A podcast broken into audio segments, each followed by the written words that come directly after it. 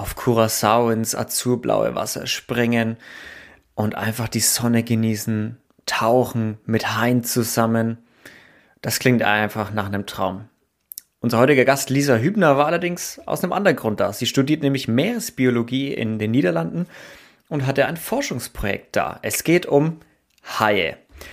Gibt es die dort? Werden sie gefangen? Warum werden sie gefangen? Und lohnt es sich vielleicht, die Population dort zu schützen? Wir gehen dem auf den Grund, wie geht man bei sowas vor? Wie, wie, wie spricht man mit den Fischern vor Ort? Denn die haben vielleicht nicht unbedingt ein Interesse, einem das alles zu verraten. Also auf welche Schwierigkeiten trifft man da? Aber auch am Ende, wie fotografiert man eigentlich Haie unter Wasser? Also welche Möglichkeiten gibt es ja? Denn das Meer ist ja gigantisch groß. Wir werden erfahren, ob sie Erfolg hatte mit ihrer Studie, was die Ergebnisse daraus sind und was am Ende davon umgesetzt wird. Viel Spaß bei der Folge.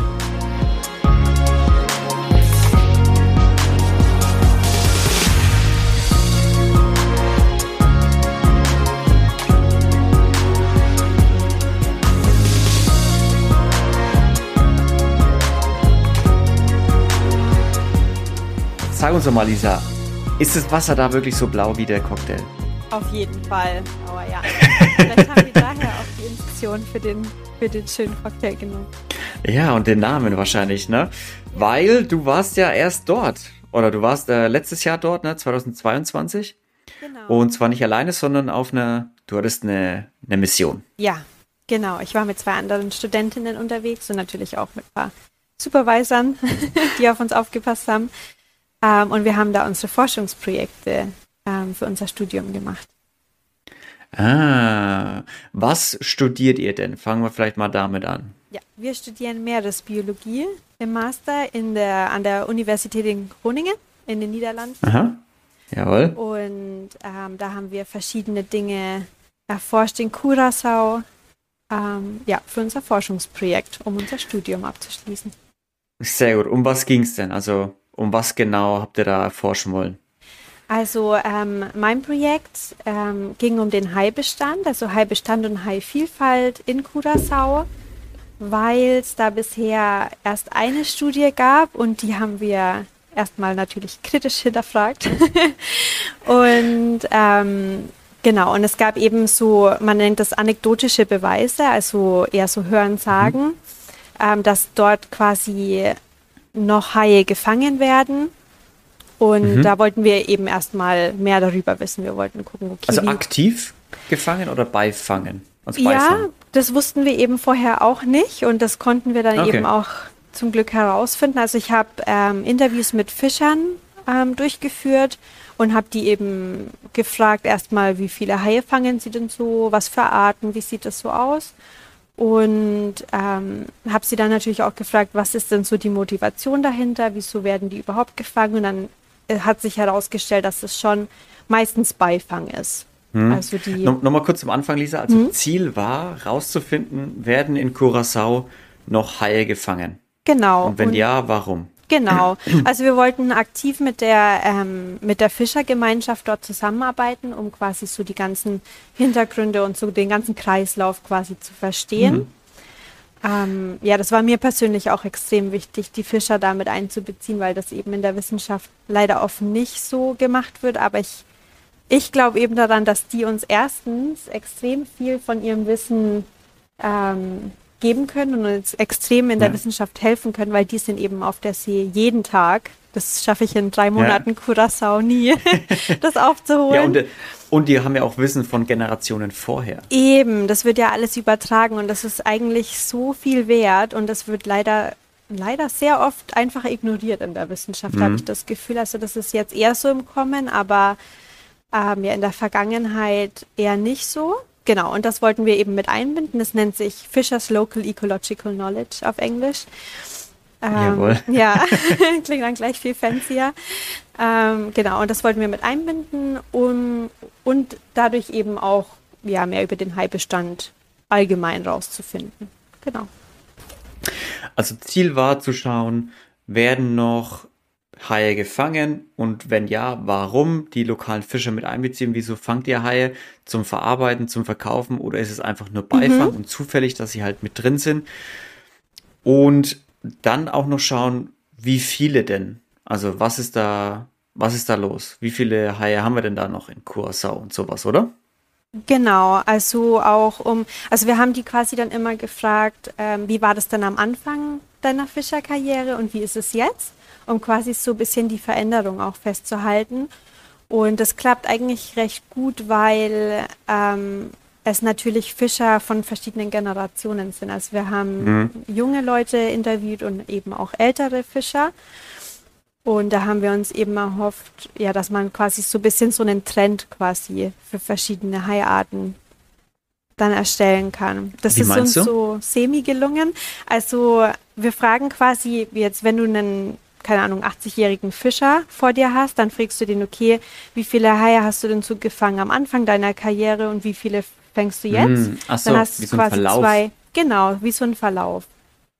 Und ähm, bei einem Jüngeren, sagen wir mal, der ist 20 und hat erst vor fünf Jahren, ja, okay, 25 und hat vor fünf Jahren das Fischen angefangen, wobei die wirklich im Kindesalter dort eigentlich Glaube anfangen. Glaube ich sofort, ja. Ähm, und genau, dann hast du quasi da wieder zwei verschiedene Zeitpunkte, die du vergleichen kannst und dann kann man da quasi so, so Trends erstellen, wenn man mm. genug, genug Infos und, hat. Und was ist rausgekommen? Wurde früher mehr gefangen? als mm, jetzt? Ich kann es ehrlich gesagt noch nicht komplett sagen. Also wir sind immer noch in der Datenauswertung. Ähm, aber das Wichtige ist eigentlich, weil also der wissenschaftliche Stand vor unserem Projekt ist eigentlich, ähm, ja, es gibt eigentlich keine Haie in Curacao, wir müssen da nichts schützen. Hm, und so. genau, und unser so untergeordnetes Ziel ist natürlich auch so zu zeigen, okay, ähm, vielleicht gibt es da doch Haie und vielleicht so, sollte man da vielleicht die Protected Area doch irgendwie ausweiten. Ähm, weil da gibt es schon eine, ähm, speziell für Haie, um zwei andere Inseln, die in der Nähe mhm. von Curacao liegen, aber die ist eben nicht um Curacao. Ähm, Genau. Und ähm, was wir hoffentlich mit dem Projekt schon mal geschafft haben, ist zu zeigen, okay, es gibt auf jeden Fall dort Haie und auch sehr viele verschiedene Arten. Ähm, aber ich kann jetzt noch nicht guten Gewissens sagen, ob es jetzt wirklich dann früher mehr war als jetzt. Höchstwahrscheinlich mhm. schon, auch vom Gefühl her. Aber ja, so weit sind wir leider noch nicht. Ja, also das war, ich stelle es mir aber auch sehr schwer vor, weil ihr greift ja nicht auf irgendwelche Datenbanken zurück, sondern ihr arbeitet ja mit dem Bauchgefühl, Daumenwert von den, von den älteren Fischern auch meistens. Mhm. Dass sie sagt, ja, hey, was denkst du denn, wie viele Fische, wie viele Haie habt ihr denn früher mitgefangen aus Versehen? Und dann sagen sie ja, boah, keine Ahnung, im Jahr vielleicht zehn. Ja.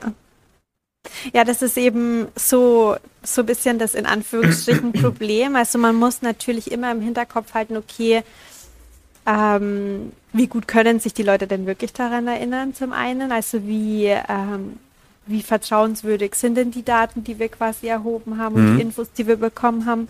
Und zum anderen ähm, denken, jeder Mensch denkt irgendwie anders. Und verschiedene Fischer haben uns zum Beispiel gesagt, okay, wir haben so und so viele pro Jahr gefangen. Dann sagt der eine, ja, ich habe fünf in meinem ganzen Leben gefangen. Ich habe ähm, drei Monate gefangen und das musste dann natürlich erstmal versuchen, irgendwie zu standardisieren und mhm. versuchen, irgendwie einen Weg zu finden, das überhaupt zu vergleichen. Stimmt. Ja. Und, und jetzt kommt dann noch dazu, wie viele Leute sind auch ehrlich zu euch, weil gerade ja. Thema Haischutz, das, ich meine, das wissen ja sogar die, dass es nicht cool ist, Haie zu fangen und dass da viel Augenmerk drauf liegt, auch weil sie ja diese Protected Areas haben, wo wahrscheinlich schon Haie geschützt werden und sie wahrscheinlich schon mit Auflagen zu kämpfen haben. Und dann, wenn jemand noch äh, so ein so ein deutsches klar, deutsches Mädel da anläuft mhm. und äh, in Anführungsstrichen blöde Fragen stellt, ne? Unangenehme Fragen stellt, so, hey, wie viel Haie fängst du eigentlich? Ja. Dann sage ich vielleicht als Fischer erstmal aus Selbstschutz, äh, ich will hier nicht irgendwie an Pranger gestellt werden, also gar keine. Natürlich ja. nicht. Niemals, noch nie. Ja, und äh, ich muss sagen, da entwickelt man auch so ein bisschen Gefühl dafür, mit der Zeit, ähm, wie vertrauenswürdig jetzt eine Antwort ist, also zumindest habe ich so das Gefühl. Aber ähm, das ist natürlich echt so ein, ja, so ein Problem. Ich habe auch, ich hatte einen Übersetzer dabei, weil ich spreche halt auch die, die ihre Sprache, ähm, die die dort sprechen, Papiamentu, ähm, spreche ich nicht. Mhm. Und ich hatte dann einen Übersetzer dabei und ich hatte echt das Glück, dass ich da ähm, ja, den an meiner Seite hatte, weil der war auch schon recht alt, also war schon im Rentenalter, aber der hat eben extrem viele Leute auf der Insel einfach gekannt. Und dann wurde da schon quasi schon mal so ein Grundvertrauen ähm, okay, ist hergestellt. Kein Fremder. Genau, ist kein Fremder und er konnte denen dann auch so ein bisschen erklären, was meine Absicht ist, weil meine Absicht ist halt wirklich nicht, jetzt da einfach ähm, Haischutz quasi einzuführen, ähm, und komplett zu ignorieren, wie es den Fischern damit geht. Deshalb wollen wir ja zusammen mit den Fischern erstmal quasi gucken, okay, wie sieht es denn aus?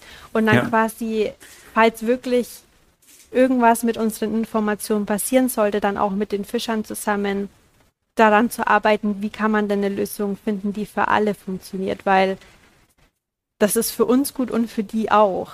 Mhm. Also man muss da ja. quasi von unserer Seite versuchen, denen zu erklären, wieso wir ähm, es wichtig finden, Haie zu schützen. Da muss man dann eben verschiedene ja, Outreach oder Educational Campaigns irgendwie starten, ähm, um die quasi so an Bord zu bringen.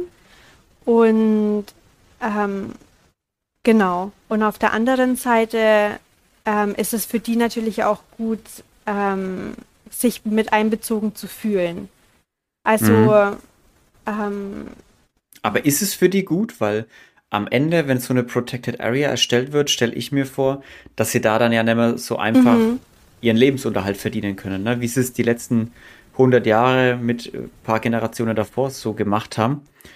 Weil ihr sagt ja dann wahrscheinlich, ich nehme es jetzt einfach mal an, Protected Area, ja, ihr dürft jetzt da nicht mehr fischen. Mhm. Oder nicht mehr so stark. Also ihr nehmt denen ja auch Lebensgrundlage weg. Also wie, wie, inwiefern kann es auch gut für die sein? Ja, das ist eben ähm, das gro der große Konflikt, den man quasi lösen muss. Also yeah. deshalb muss man eben von Anfang an versuchen, mit denen zusammenzuarbeiten, um erstmal auch die Motivation hinterm Fischen zu verstehen. Also bedeutet das für die wirklich Lebensgrundlage? Ist das für die eher ein kulturelles, traditionelles ähm, Ding? Oder ja, wo liegen quasi denen ihre Werte und was mhm. würden wir denen quasi damit wegnehmen, zu sagen, okay, ihr dürft jetzt in dieser bestimmten ähm, Area nicht mehr fischen. Ähm, ja. Und wenn man das dann erstmal verstanden hat, dann kann man hoffentlich eben an bestimmten Alternativen ähm, arbeiten. Also man muss die Leute dann auf jeden Fall auch in dem Prozess mit einbeziehen weil es anders hat auch gar nicht funktioniert. Ich meine, stell dir mal vor, wir gehen da jetzt her und sagen, okay, um Curacao herrscht jetzt eine Protected Area, ja, können jetzt nicht mehr fischen. Das macht doch keiner mit. Also, ja. das ist für uns dann natürlich auch nicht gut. Ich meine, wir wollen natürlich auch, dass die Leute dort happy sind und dass quasi alle an Bord sind. Und klar, das klingt alles wie so ein, keine Ahnung, Tagtraum und viel zu gut, um wahr ja. zu sein. Und so toll ist es natürlich dann in der, äh, in der Praxis auch gar nicht. Ich meine, klar muss jeder Abstriche machen, aber wir müssen dann zum Beispiel auch Abstriche machen im Umweltschutz oder Haischutz, ja. um quasi den Leuten entgegenzukommen. Also man muss sich quasi so in der Mitte treffen. Ja, schon, ähm, weil man darf ja keine, also man soll ja keine Gräben jetzt irgendwo neu schaffen. Ne? Also ihr sagt, nee, wie hier von oben herab, wir äh, deutschen oder holländischen Forscher, wir sagen euch jetzt, wie ihr hier zu, zu fischen habt. Ja. Und ist doch uns egal, wo ihr dann bleibt. Wenn ihr ja. dann keinen Lebensunterhalt mehr habt, naja, dann müsst ihr euch halt, äh, ja, Innovation, ja, müsst ihr da, was ausdenken. Ja, da kommt natürlich auch diese ganze, ja, Kolonialgeschichte-Dimension auch noch dazu. ja, genau. Ich meine. Das kommt da noch dazu, ja. Ja, das ist natürlich auch was, das darf man nicht einfach ignorieren. Also. Das ist nicht das erste Mal, dass der weiße Mann aus Europa kommt und sagt, was los ist. Ja, es ist, es ist aber wirklich so. Also ich war auch teilweise dort und habe mir richtig Gedanken gemacht, ob, also ob die überhaupt mit mir jetzt sprechen wollen und so. Man muss da wirklich mhm. erstmal dran arbeiten, da Vertrauen aufzubauen. Aber wenn man dann erstmal dieses Vertrauen hat, ich war so begeistert, ähm, wie viel wir voneinander lernen können. Also ich hatte mhm. teilweise drei Stunden lange Gespräche mit Fischern, die haben mir so viel erzählt aus ihrem Leben, richtig krasse Geschichten auch teilweise. Richtig und, geöffnet. Ja, und eben ihr Wissen mit mir geteilt und ich konnte dann quasi auch mein, ja, begrenztes Wissen mit denen teilen. Und ähm, ja, und das ist irgendwie ganz schön, wenn man dann hm. von einem Interview geht und irgendwie das Gefühl hat, okay, ich glaube schon, dass man da irgendwie eine Lösung finden wird. Weil wenn man auch Fischer erstmal fragt, ähm, wie die so zum Umweltschutz und zum Meeresschutz stehen, das ist eigentlich echt überraschend, weil viele sind da schon an Bord und die verstehen auch, dass Meeresschutz ja auch mehr ähm, Lebensgrundlage für die bedeutet. Weil ja. wenn wir halt keinen Meeresschutz machen, dann gehen denen halt irgendwann auch die Fische aus. Und das verstehen die schon. Weil viele ja. Wissenschaftler denken, glaube ich, oft so, ja, Fischer, das sind so die... Die Dummen. Die Bösen. Ja. Oder die verstehen das nicht oder die ja, wollen einfach nur halt ja alles wegfischen, aber so ist das halt gar nicht. Ich meine, klar, kommt es vielleicht auch drauf an, wo man da ist. Ja, aber, aber, du hast schon recht, wir stigmatisieren schon immer sehr schnell. Ja. Ich glaube, glaub, gerade auch im Forschungs- und Entwicklungsbereich ist es schon oft so, dass man das, dass man denkt, man muss den Leuten das in, in, in 1 plus 1 ist 2 erklären und nimmt sie gar nicht für ernst. Und oftmals sind die dann, mhm. stehen da und denken sich, du erzählst mir hier in den Müll, warst du schon jemals auf einem Fischkutter? Mhm, ja. So, das ist so dann denen ihre Ansicht. Ne? So, ja, Leute, ähm, es, es geht nicht ohne uns. Und wir versuchen, also generell die Annahme einfach, keiner macht es aus einer bösen Motivation heraus. Ja, ja, ja, man muss eben verstehen, wieso die das machen. Also wenn es für viele eben Lebensgrundlage ist oder einfach finanzielle, finanzielle Motivation, dann denke ich, findet man da auf jeden Fall Alternativen, wenn man halt wirklich dran arbeiten will. Ja. Ja, glaube ich auch. Habt ihr jetzt, also du hast gemeint, ihr werdet gerade noch die Daten so ein bisschen aus mhm. und ihr habt euch jetzt auf die Daten von den Fischern verlassen oder habt ihr auch selber irgendwie versucht, Haie zu zählen, keine Ahnung, zu fangen? also so einfach ist das leider nicht, aber wir haben auch äh, mit Unterwasserkameras gearbeitet. Hm? Ähm, also eigentlich war das ähm, äh, der Plan, dass wir erst die ganzen Interviews machen und dann äh, basierend auf den Interviews die Kameras quasi an den verschiedenen Stellen, wo Fischer uns gesagt haben, da gibt es Haie, mm, die quasi über Bord platzieren. werden. Mm. Allerdings hat es zeitlich nicht so hingehauen, ähm, weil sich das mit den Interviews eben doch recht gezogen hat. Und dann haben wir mit den Unterwasserkameras schon mal vorher angefangen und haben die dann quasi komplett random um die ähm, Insel einfach verteilt, ähm, gleichmäßig. Und wir haben im Norden von Curacao ähm, Haie aufgenommen und haben dann quasi auch noch so ein bisschen so biologische Grundlage ähm, zu der Studie. Und ähm, es ist auch so, dass wir die ähm, Aufnahmen schon auch mit den Antworten von den Fischern verknüpfen können. Weil der Norden von mhm. Curacao ist eher so, ja, das Shark Paradise von okay. Curacao. Weil ist auch da, da, wo schon die Schutzzone ist? Nee, es gibt gar, keine, es gibt gar keine Schutzzone so. in, in Curacao. Ach so. Ja. ja, da ist ähm, komplett alles frei. Offen. Und es ist auch, glaube ich, nicht ähm, illegal, Haie dort zu fangen. Es ist, mhm. glaube ich, illegal, die ähm, ja, zu verkaufen und solche Dinge, aber ich glaube nicht, es ist extrem undurchsichtig. Also ich bin auch immer noch okay, nicht durchsichtig, weil da extrem viele ähm, ja, extrem viel ja, Dinge Politik mit reinspielen. reinspielen ja. Hm. ja. Aber ihr habt dann mit den Unterwasserkameras Haie fotografieren können? ja, Bojen? wir haben ähm, die quasi, also die waren mit zwei GoPros ausgestattet. Es waren so wie so Metallrahmen ähm, und da waren zwei hm. GoPros dran und vorne war immer ein ähm, bisschen Köder dran, meistens Thunfisch. Und dann haben wir das quasi über Bord geworfen und dann ist das zwei Stunden lang einfach im Meer gedriftet. Mhm. Und dann haben wir es quasi wieder aufs Boot geholt und haben dann geguckt, was wir aufgenommen haben.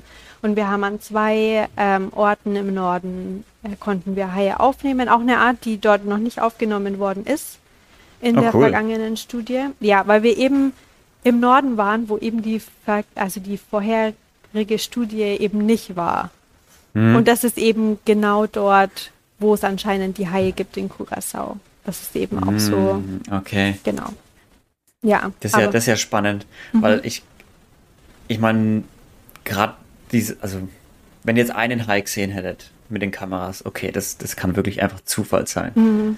Ja, das ist einfach Zufallstreffer. Aber zwei, finde ich, ist dann schon kein Zufall mehr, gerade wenn man sich anschaut, ey, wie unfassbar groß so ein Ozean ist. Ja, aber ich sag mal zwei, also wir haben uns auch viel mehr erhofft natürlich. Ja. Aber ähm, das sind zwei in sechs Aufnahmen. Also wir haben sechs mhm. Aufnahmen im Norden gemacht und wir haben zwei Stück äh, aufnehmen können. Im Gute Vergleich, Quote. ja, im Vergleich, wir haben über 30 Stück an der Südküste gemacht ähm, und haben keinen einzigen aufgenommen. Ah, okay, also Norden also, ist auf jeden Fall heilreicher als der Süden. Auf jeden Fall, aber das ist ein Eindruck. Ja, und dort ist es eben auch so, dass dort nicht so viele Menschen fischen. Ähm, mhm. Und dort kommen eben auch allgemein nicht so viele Touristen hin zum Beispiel, äh, weil die See dort extrem rau ist. Also deshalb mhm. konnten wir dort auch nicht mehr Aufnahmen machen, weil es uns den ganzen Tag gebraucht hat, um überhaupt dorthin zu fahren. Okay. Und dann, äh, ähm, ja, genau. Das war leider die zeitliche und auch die finanzielle Begrenzung natürlich. Mhm. Ähm, dass wir es leider nicht geschafft haben, aber wir hoffen natürlich, dass ähm, Studien in der Zukunft ein paar mehr Kameras dort vielleicht ja. im Norden ins Meer werfen können. Was glaubst du, wird passieren jetzt aufgrund eurer Studie, auf, aufgrund eurer Ergebnisse auch? Wird da irgendwas passieren? Ähm, hoffentlich. Also ähm, ich habe, ich bin auch in Verbindung mit ähm, jemandem aus dem ich, ich denke, das nennt man Fischereiministerium äh, in Curacao. Also ähm, jemand, der da eben für die Regierung arbeitet, den habe ich auch dort interviewt, während ich dort war und mit dem bin ich auch immer mhm. noch in Kontakt. Und mit dem würde ich auch gerne auf jeden Fall meine, ähm, ja, meine Ergebnisse teilen. Ähm, ich bin mir nicht ganz sicher, ob wirklich, ob es wirklich so einfach wird, ähm, nur aufgrund unserer Studie was zu ändern. Ich denke, es wird eher so sein, mhm. dass unsere Studie eine sehr gute Grundlage dafür bieten wird, ähm, noch mehr Studien durchzuführen, um quasi noch einen besseren Case für die, für die Haie ja. zu bilden. Ähm, ja, aber wir werden natürlich alles probieren. Wir wollen auf jeden Fall auch mit der ähm, Fischer-Community dort in Verbindung bleiben. Ich will auf jeden Fall denen auch die Ergebnisse ähm, zeigen, weil die haben ja quasi die Ergebnisse produziert. Ja, eben. Ähm, genau. Und ja, wir werden es probieren. Wir werden uns mit verschiedenen Organisationen wahrscheinlich zusammentun. Aber wirklich was passiert, das ist halt immer so eine Sache, ne? ja, das, das hat man dann auch nicht mehr so viel in der eigenen Hand, finde ich. Also man kann mhm. die Grundlage legen. Forschen ist ja immer, also Grundlagenforschung oder Studien erheben ist ja immer das eine, aber was dann am Ende eine Regierung oder ein Land umsetzt, das ist dann natürlich wieder das andere, weil da, wie du sagst, da spielen ja dann wieder so viele andere Faktoren auch mit rein, ne? Dass mhm. du gar nicht sagen kannst, ja, wir haben jetzt die Ergebnisse, also ganz klar, Entscheidung Nummer eins muss gemacht werden, sondern, ne, ja, Entscheidung Nummer eins kann nicht ganz so gemacht werden. Vielleicht brauchen wir da Entscheidung 1,25 irgendwie und die Kompromisse müssen wir eingehen. Also das liegt ja dann auch nicht mehr ganz in eurer Hand, aber wichtig ist natürlich, dass das kommuniziert wird, ne? dass irgendwo schon auch vielleicht ein bisschen Druck entsteht, ob eine Situation, ne? dass man sagt, ja, hey, es gibt da Haie und es sollte, und es werden laut Berichten sehr viele auch gefangen. Also sollte man vielleicht drüber nachdenken, dass man irgendwelche Maßnahmen einführt, die das verhindern, die das reduzieren zumindest. Man muss es ja nicht gleich ganz verbieten. Es ja. reicht ja vielleicht auch, das zu reduzieren. Man muss ja nicht sagen, hey, am Ende muss man auch schauen, wie geht's denn im Ökosystem da? Ne, sind das alles kleine Fischer, äh, Paddelboote, die da irgendwie jagen? Oder sind es riesen Fischcrawler, die das ganze Ökosystem vernichten? Ne? Mhm. Da muss man halt auch ein bisschen Fingerspitzengefühl ja. beweisen. Und dann ist es wichtig, dass jemand wie ihr, meiner Meinung nach, auch vor Ort dann sind und es sehen. nicht nur aus der Ferne sagen und beurteilen.